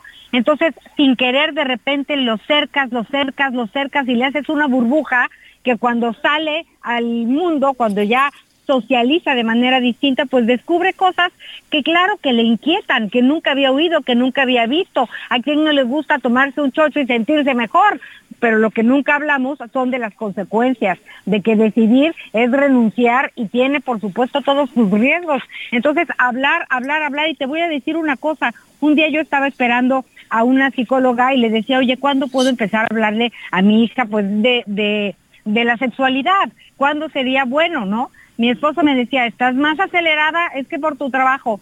Y sabes que un día esperando a que la psicóloga me dijera el momento oportuno, bueno, mi hija me dijo, oye mamá, en mi salón están vendiendo anticonceptivos. Y yo dije, bueno, qué horror. O sea, sí tenemos que despertar, abrir la mente, el corazón, asesorarnos y entrarle directamente a estos temas que de todas, todas los van a descubrir. Definitivamente, pues ahí está. Eh, es, es, es, terrible, desde luego, lo que está sucediendo. Eh, tener información, tomar una decisión, porque además esto es con los niños, con los adolescentes, que son en donde van engachando a los nuevos mercados, pero pues también están los adultos que disfrazado esto de un painkiller, un, un quitadolor, un analgésico, pues, ¿no? Y eso le pasó, digo, eh, Michael Jackson, no sé qué edad tenía cuando murió, casi 60, 50 y, 50 y tantos años, y sabía perfectamente, y sus médicos sabían perfectamente que no era un asunto de que le quitara que le dolía una pierna, una rodilla, sino la sensación de bienestar, y eso definitivamente pues fue también lo que lo que lo mató. Mucho cuidado con eso. Ahora la percepción desde México es muy nebulosa es terrible, ya lo habíamos visto desde aquí, porque yo no he visto un, pronunciamiento tan abierto como en los Estados Unidos en el tema, en el tema de, pues sí está este tema de no, no consumas drogas y que lo cantan y demás, pero la raíz, el origen, no hay una estrategia, no, no, o, no quiere, o no se, o no se define una estrategia, no creo que sea a partir de esta, de esta política, o, bueno, por lo menos lo que hemos escuchado siempre es el asunto de los abrazos y que es gente buena y que son gente trabajadora y que, y pues y ya está ahí, y hasta ahí nada más. ¿Por qué? Pues es un gran misterio. ¿Por qué es tan nebulosa esta parte entre el crimen organizado y la toma de decisiones? Porque eso también es violencia claro que es eh, eh, eh, violencia, no nada más que se estén matando por el mercado, que se estén matando por las rutas que llevan la droga hacia los Estados Unidos o que se estén matando por tener el control del tráfico de personas, porque también entre los migrantes que los traficantes de personas se meten a los Estados Unidos, pues entre con ellos también meten la droga, meten el fentanilo, meten muchísimas cosas. Entonces, sí hay esta parte oscura, nebulosa en la que no se entiende cuál es la estrategia, cuál es la decisión o cuál es la, la, versión, la visión que se tiene desde México de toda esta, de toda esta actividad, de todo este tema del crimen organizado. Sí. Déjame contarte que uno de los casos que me impresionó mucho ayer que me platicaban en la zona de la frontera, estuvimos en la, en la garita de San Isidro, la más transitada entre México y Estados Unidos. Cien mil personas cruzan todos los días esa garita. Me decía eh, un oficial, el oficial Wilson, por cierto, también de, de origen colombiano, que uno de los casos que más le impresionó fue una familia, que parecía una familia cualquiera, que traía un bebé de meses y que los revisaron y todo. Pero gracias a un perro empezaron a darse cuenta que había algo, algo raro en el vehículo por el que venían transitando. Transitaron por tierra. El vehículo, el perro se acercó y empezó a olfatear, olfatear, y de pronto el perro se detuvo en donde estaba el bebé. El oficial incluso lo primero que dijo, ah, seguramente el bebé ya ensució su pañal o algo por el estilo, pero fue mucho el nerviosismo. Dice, de repente fue medio complicado decir, permítanme a su bebé para revisarlo. El hecho es de que al final lo hicieron en el cuerpo del bebé le habían pegado condones con fentanilo líquido alrededor del cuerpo del bebé, en el abdomen del bebé. Un bebé de meses. De esa manera era como esa familia de traficantes pretendían ingresar. Y por supuesto, aprovechando que era un bebé, jamás pensaron que lo iban a detectar. El bebé llevaba pegado en su cuerpecito o que le habían pegado los padres fentanilo líquido y que trataban de esa manera introducirlo a través de unos condones. De ese tamaño son estos desgraciados, perdón por la expresión, porque de pronto una de las cosas que se puede, eh, se puede escuchar y no, no, no, no te puedes imaginar que incluso hasta tente no expongan a su Claro, ya los, ya, y, así, y eso hacen con los bebés, con los niños, con las mujeres, con, con todos los centroamericanos que les dicen, no, hombre, mira, yo te voy a pasar, no vas a batallar con estos polleros, pero te tienes que llevar esto es eh, eh, entonces va, va en esa misma mezcla del tráfico, del tráfico de personas. Bueno, eh, aquí estaremos desde luego apoyándonos entre todos a tener suficiente información. Oye, y, nada, más, mañana, si me permites, te voy a platicar el asunto del dinero, Javier. De cómo se está decomisando dinero de Estados Unidos a México y ahora qué hacen con el dinero, cómo lo regresan a México, de eso vamos a hablar mañana. Ah, este, antes de irnos a la pausa, la Fed allá en Estados Unidos aumentó la tasa de interés, ¿eso qué significa? Volvemos y le cuento. A mí me gusta mucho estar en la frontera, porque la gente es más sencilla y más sincera.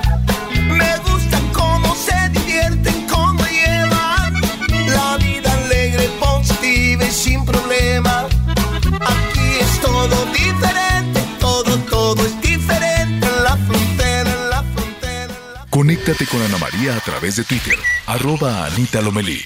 Sigue con nosotros. Volvemos con más noticias. Antes que los demás. Heraldo Radio, la H se lee, se comparte, se ve y ahora también se escucha.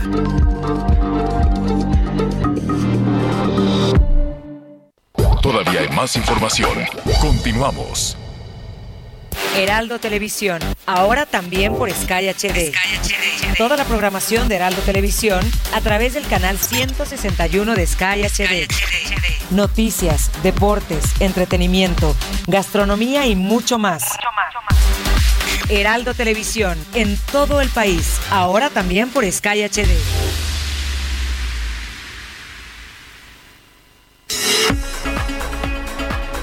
Muchas gracias, continuamos, continuamos con más información, gracias por todos sus mensajes. Y bueno, pues el día de ayer durante la noche, la noche del 1 de noviembre, se realizó la tercera llamada rodada del terror en la Ciudad de México, evento que se extendió hasta la madrugada de este 2 de noviembre. Al finalizar, bueno, elementos de tránsito de la policía de la Ciudad de México se enfrentaron con los motociclistas que intentaban evitar que sus motos fueran llevadas al corralón porque, bueno, se había supuestamente cometido ahí algunas irregularidades. Y con esto vamos a hacer juntos un recorrido por el interior de la República. Este martes llegaron las 10 primeras personas que integran tres núcleos familiares de nacionalidad venezolana deportados de Estados Unidos bajo el título 42 al refugio temporal ubicado en la unidad deportiva Reforma. El titular de la Dirección Municipal de Atención al Migrante, Enrique Lucero Vázquez, explicó que la intención de este espacio es que los migrantes tengan un lugar donde dormir mientras toman una decisión de lo que van a realizar en el futuro. La estancia será un máximo de 30 días y recibirán alimento, atención médica y psicológica, así como asesoría sobre los procesos de asilo tanto en México como en Estados Unidos. Esa es la información desde Tijuana, Baja California. Esta mañana, la tormenta Lisa se intensificó a huracán categoría 1 con vientos máximos de 120 kilómetros por hora y su centro se localiza a 200 kilómetros al sureste de Puerto Costa Maya, en Quintana Roo. De acuerdo con el Servicio Meteorológico Nacional, sus bandas nubosas producirán lluvias puntuales intensas en Campeche y Quintana Roo, así como lluvias muy fuertes en Tabasco, Chiapas y Yucatán, las cuales podrían ocasionar incrementos en ríos y arroyos y deslaves, por lo cual se exhorta a la población a extremar precauciones y atender las recomendaciones emitidas por las autoridades de protección civil. Conforme a su trayectoria, en las próximas horas, Lisa tocará tierra en Belice, pasará por Guatemala y se adentrará en territorio nacional por Chiapas y Tabasco, mientras se va degradando a depresión tropical, informó Ángel Villegas. En Soriana, solo 1 y 2 de noviembre, aprovecha hasta un 50% de descuento en toda la juguetería sin excepciones y hasta 15 meses sin intereses con tarjetas participantes. Aparta hoy el regalo ideal con solo el 5% de su valor. Soriana, la de todos los mexicanos. Aplican restricciones. Bueno, pues aumentaron las tasas de interés en Estados Unidos y desde luego van a aumentar también en México. Y para entender un poquito, a ver, cómo haciendo más caro el dinero, eh, haciendo más caro el consumo, se puede controlar la, la inflación. A ver, venimos con esta historia así muy, muy rápido a reserva, desde luego, porque ya se nos está agotando el tiempo de invitar a algún especialista para que nos ayude también a ser un poquito más, más precisos.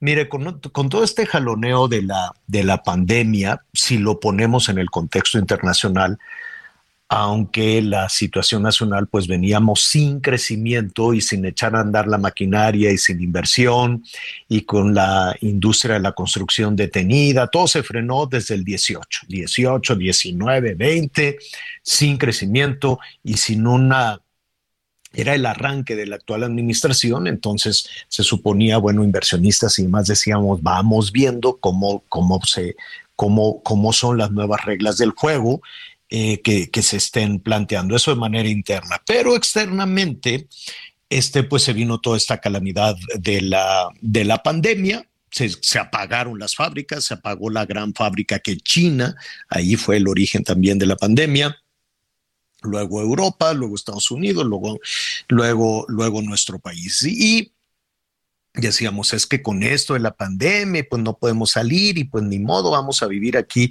en una caverna y luego ya veremos. Bueno, pues ahora ya lo estamos viendo. ¿Qué pasó? Pues este, la cadena de suministros, es decir, todo lo que se producía, los chips o todo lo que se producía en Oriente, todo se, todo se detuvo y lo poquito que se iba produciendo de alimentos, de refrigeradores, de automóviles, en fin, todo este tipo de cosas se detuvo y al haber tan poquita producción, pues se hizo carísimo, ¿no? Había poquita oferta y mucha demanda. Y todo empezó a subir, ¿no? El, los precios de los alimentos, los precios de las harinas, el, costal de harina de trigos está, eh, pues, una cosa de locura de, de caro. Todo está, todo está carísimo. Las piezas eh, dejaron de fabricarse algunos alimentos. Fuimos a algunas plantas automotrices aquí en México y estaban batallando y batallando mucho porque para hacer un vehículo pues necesitas insumos de diferentes partes del mundo que no te llegaban. A ver, a usted que nos escucha, tú Anita Miguel, se les descompuso el refrigerador y de pronto pues llegaba el técnico y te decía, es que es la tarjeta pues si tú dices, pues qué tarjeta, pues la tarjeta, bueno, pues cámbiale la tarjeta. No, es que no hay tarjetas. Y entonces ahí le hacían reparaciones a, su buen entender. Así empezaron las calamidades. Se acabó este tema de la pandemia, pero luego vino el tema de la guerra. La cosa es que siempre hay un pretexto para que la producción esté frenada. Hay poquitas cosas y mucha demanda. Y esas poquitas cosas son muy caras. Entonces lo que dicen, vamos a subir el costo del dinero, el costo del crédito, para que la gente deje de comprar y esas poquitas cosas que hay en el mercado bajen de precio. Es decir, si se acaba la demanda, las poquitas cosas que hay bajarán de precio. Esa es la lógica, cuesta trabajo entenderla desde luego, esa es la lógica, cualquiera diría, pues si de todas formas no me alcanza para consumir y de lo poquito, del poquito dinero que tengo, con todo tan caro, eh, todavía me pones el dinero más caro, el crédito más caro. Bueno, pues esa es la lógica, por eso lo hicieron. El hecho es que aumentó eh, 75%, 0.75 o 75, perdón, es 0.75, no, 75%, imagínese, 0.75, estos son 75 puntos base y el crédito pues va a ser más caro allá. En los Estados Unidos no tienen las tasas de interés tan altas como las que tenemos aquí en México, pero llegaron a un nivel muy, muy alto para el estándar norteamericano, 4%.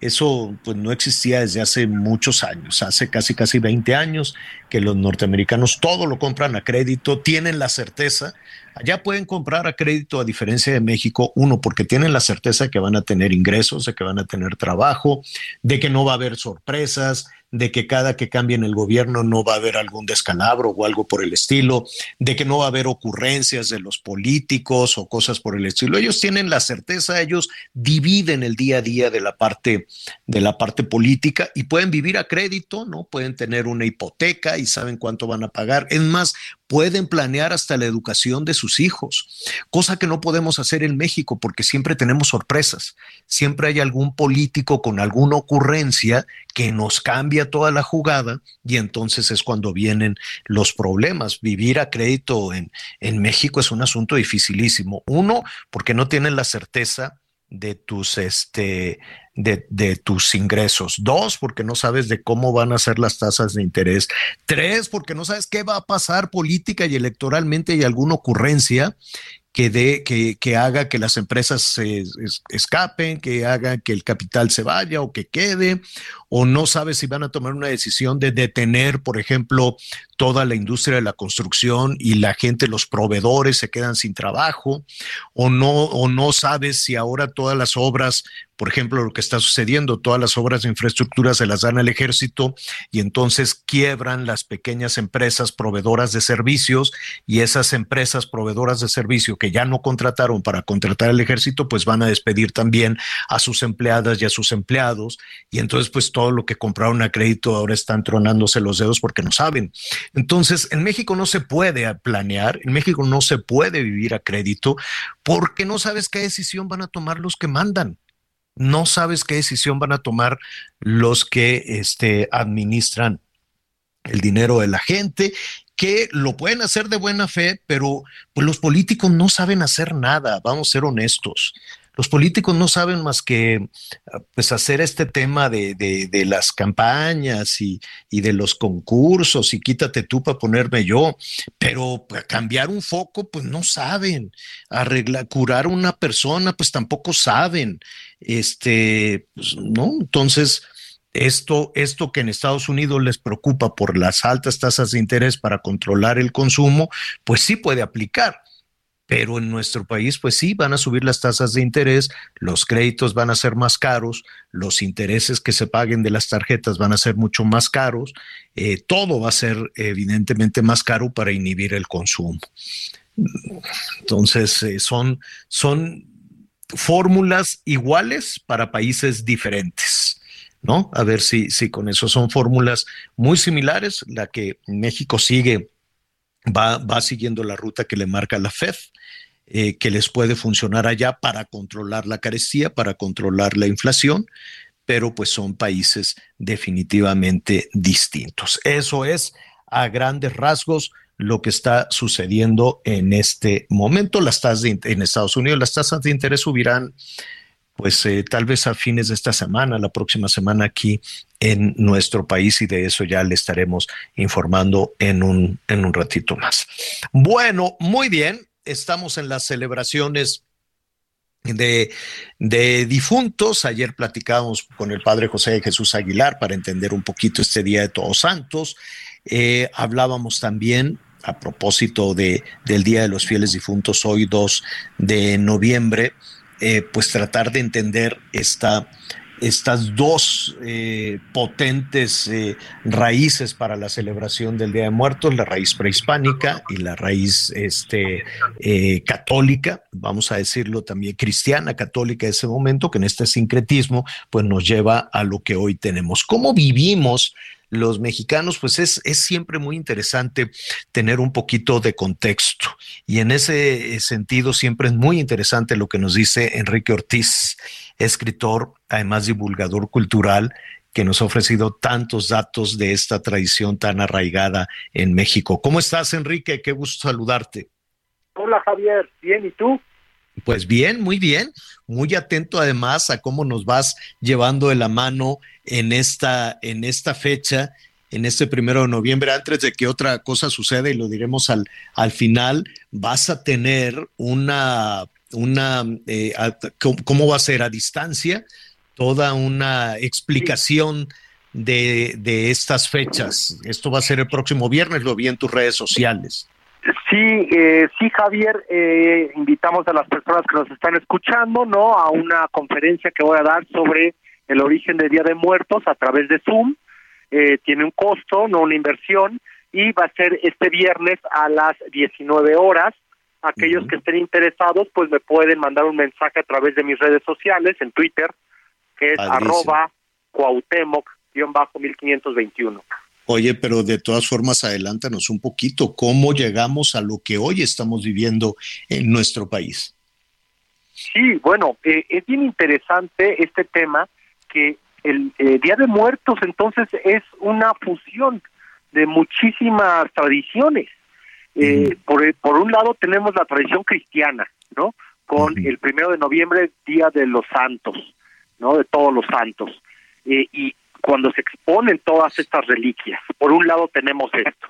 También las indulgencias que se daban. Por otro lado, tenemos eh, la parte pagana, la parte pagana europea, principalmente romana, en la cual ellos creían que había tres días al año en el que eran visitados, eh, bueno, los difuntos visitaban la tierra y se encontraban con sus seres queridos.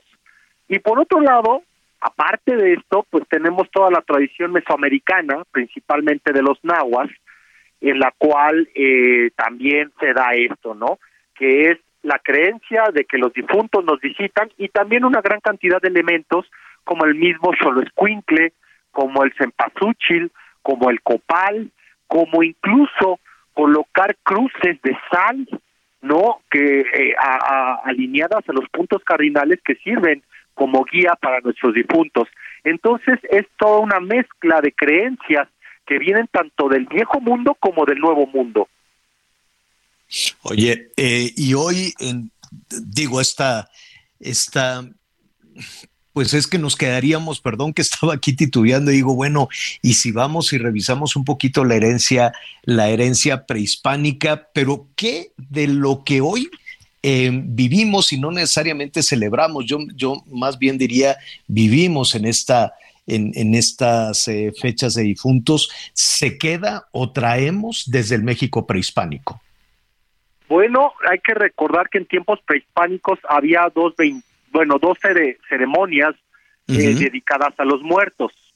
Eh, Micahuitontli, esta se llevaba a cabo en la veintena Tlaxochimaco, que era, se dan flores, y al parecer estaba vinculada con los muertos pequeños, posiblemente eh, niños o posiblemente aquellos que no eran grandes señores, que no pertenecían a la nobleza.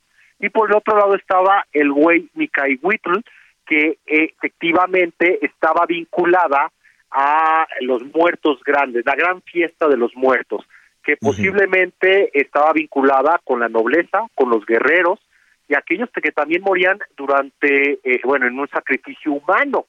Ellos tenían estas ceremonias, pero no caían, es importante mencionar esto, no caían en noviembre. Estas ceremonias, estas, estas creencias, estas, estos rituales, no caían en noviembre.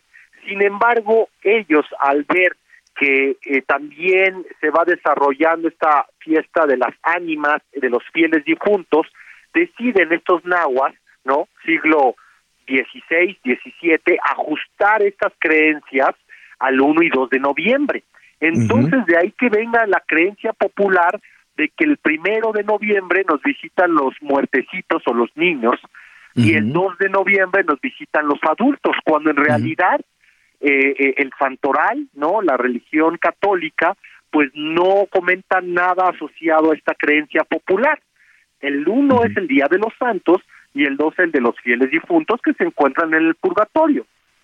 Oye, te leía con muchísima atención de cómo a través de los siglos ha, ha cambiado esta, es, es- es- esta, esta costumbre, por decirlo de alguna manera, hasta convertirse por ahí del siglo XVIII, siglo XIX en una verdadera celebración, en un, en un espacio incluso de, de, pues de, de paseo, de convivencia social, ¿no? Sí, efectivamente, Javier. En el siglo XIX sabemos que se ponían unas borracheras el 1 y 2 de noviembre en los panteones, unas borracheras, sobre todo eh, las, las clases bajas, eh, porque llevaban barrilitos de pulque y de aguardiente.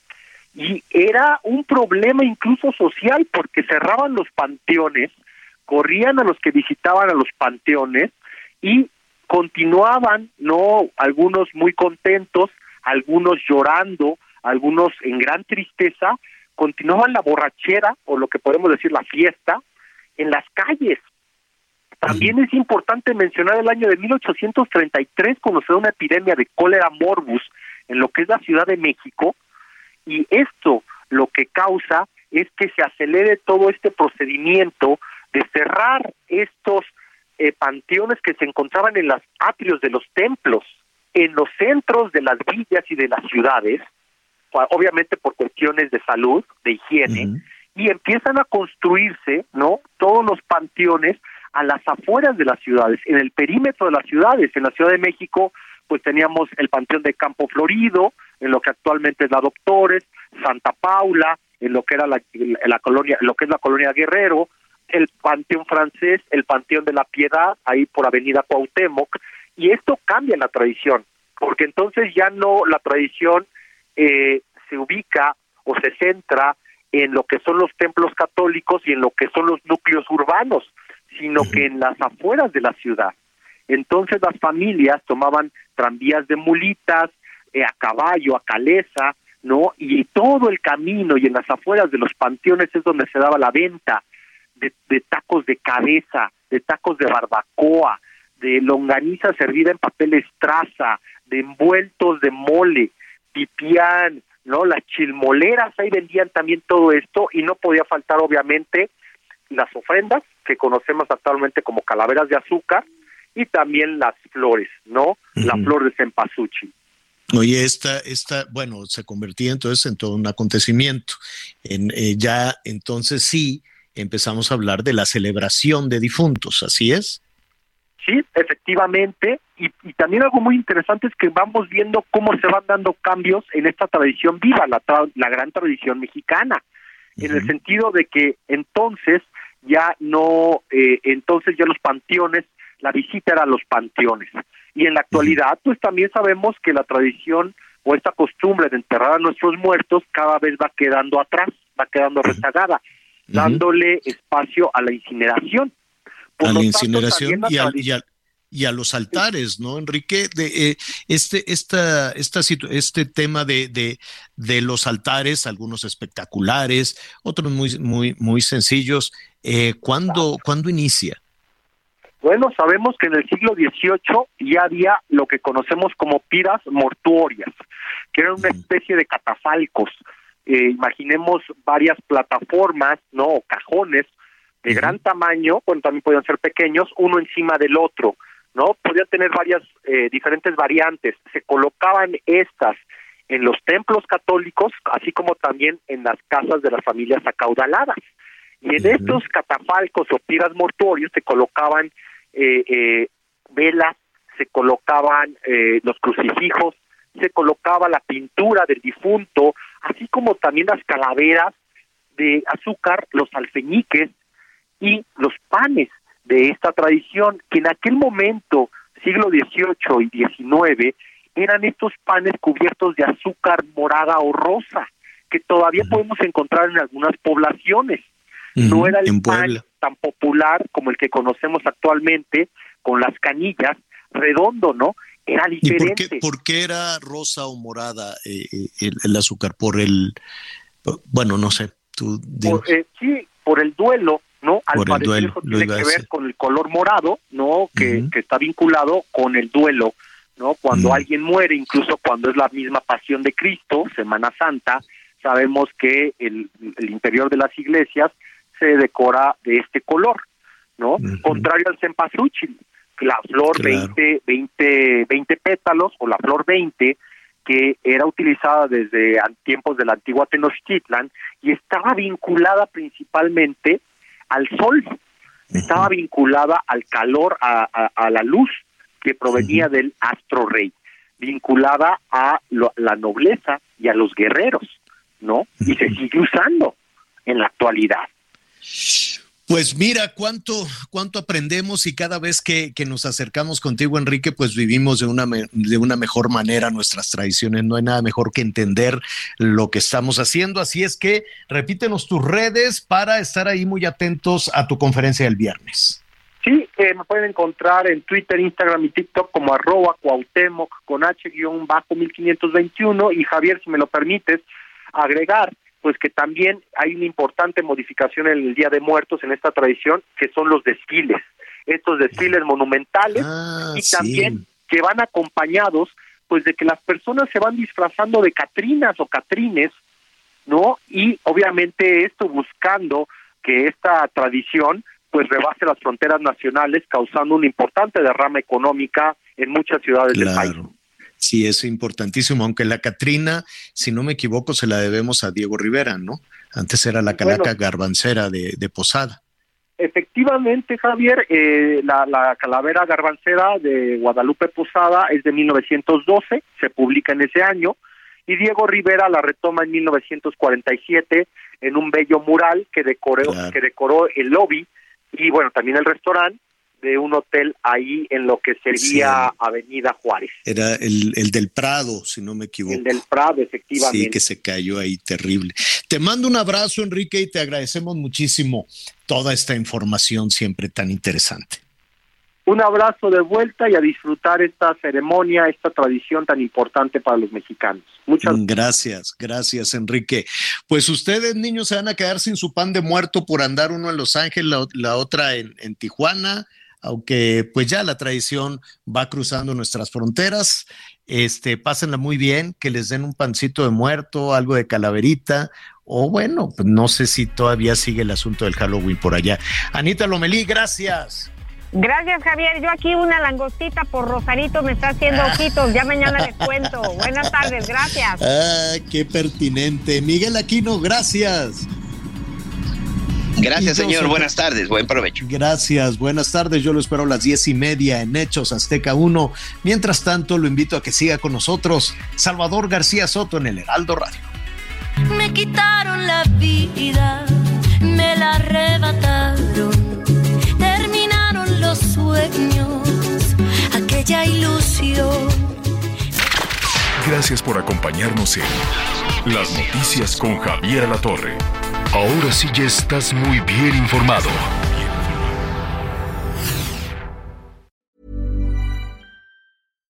When you make decisions for your company, you look for the no brainers. And if you have a lot of mailing to do, stamps.com is the ultimate no brainer. It streamlines your processes to make your business more efficient, which makes you less busy. Mail checks, invoices, legal documents, and everything you need to keep your business running with stamps.com. Seamlessly connect with every major marketplace and shopping cart. Schedule package pickups and see your cheapest and fastest shipping options from different carriers with rates up to 89% off USPS and UPS rates. And with the stamps.com mobile app, you can take care of mailing and shipping wherever you are. Make the same no-brainer decision as over 1 million other businesses with stamps.com. Sign up with code program for a 4-week trial plus free postage and a free digital scale. No long-term commitments or contracts. That's stamps.com. Code program.